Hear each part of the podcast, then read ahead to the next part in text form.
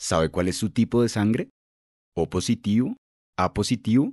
Seguramente es una pregunta fácil de responder, pero ¿sabe cuál es el tipo de sangre de su mascota? ¿Alguna vez se lo había preguntado?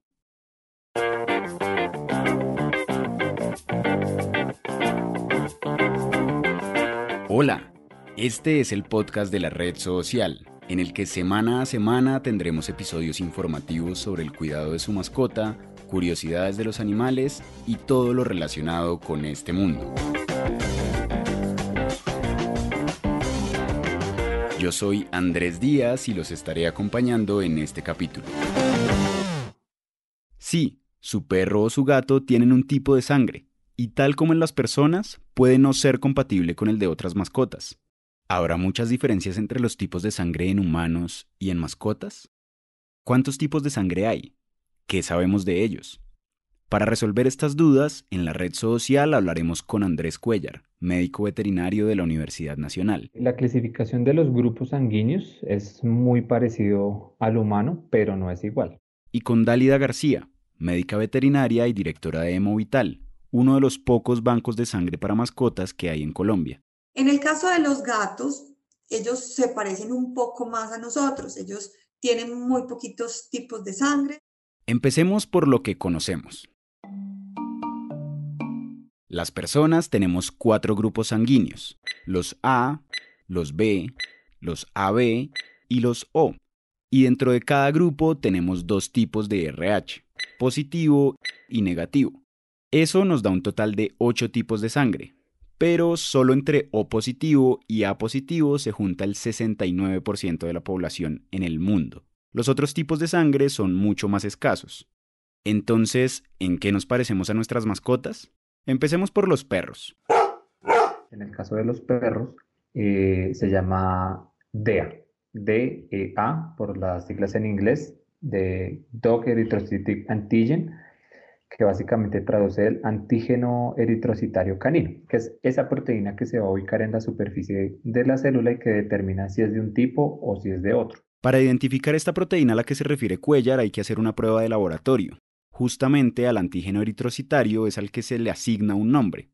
En el caso de los perros es un número. ¿Cuál es la importancia de esa proteína? Que dependiendo si hay presencia o no de esa proteína y cómo esté configurada, se puede saber eh, qué tipo de sangre tiene un perro y por lo tanto qué tipo de donante puede ser o qué tipo de receptor puede ser. En el caso, por ejemplo, de los perros, ellos tienen muchos tipos de sangre. Eh, tenemos una clasificación que incluye los grupos sanguíneos más importantes, que son más de ocho grupos sanguíneos. Eh, y tenemos eso, como esos, esos ocho grupos principales pero hay otros también. Entonces, podemos estar hablando de que hay más de 15 tipos de sangre en perros. Como hay tantos, los números con los que se identifican se asignan así.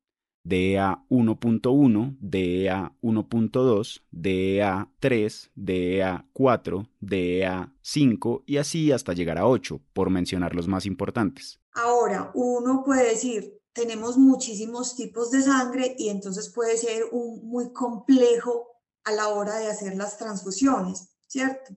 Eh, pero tenemos una gran, a pesar de tener tantos tipos de sangre, tenemos una gran ventaja y es que los perros no tienen anticuerpos naturales en altas concentraciones y para todos los tipos de sangre, ¿cierto? Entonces, esto nos permite que en una primera transfusión, que una primera transfusión se pueda realizar, si es de mucha, mucha urgencia, la podamos realizar al azar con un riesgo no muy alto, ¿cierto? Que es como un riesgo moderado de reacción. La razón por la que los humanos no podemos recibir sangre incompatible con la nuestra es porque nuestro sistema inmune puede reaccionar de manera agresiva a esa sangre y básicamente la destruye.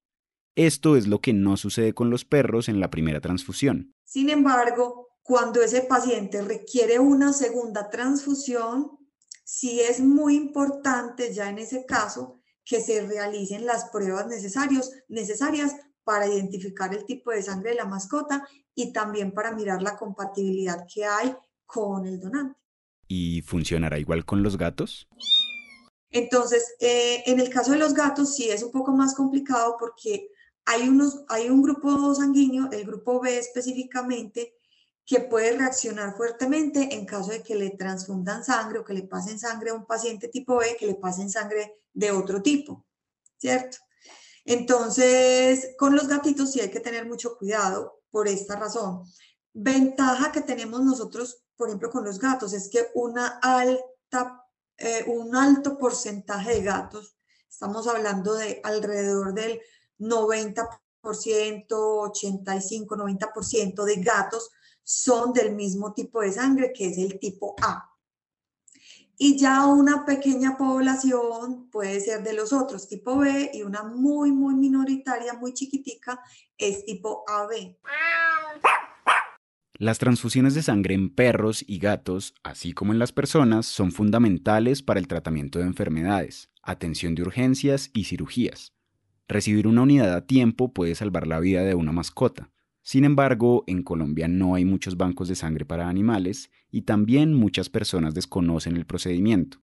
Si quieres saber un poco más sobre la donación de sangre, en la descripción de este episodio le dejaremos el link a un artículo en el que hablamos sobre el tema. En la red social esperamos que se anime y lleve a su mascota a donar.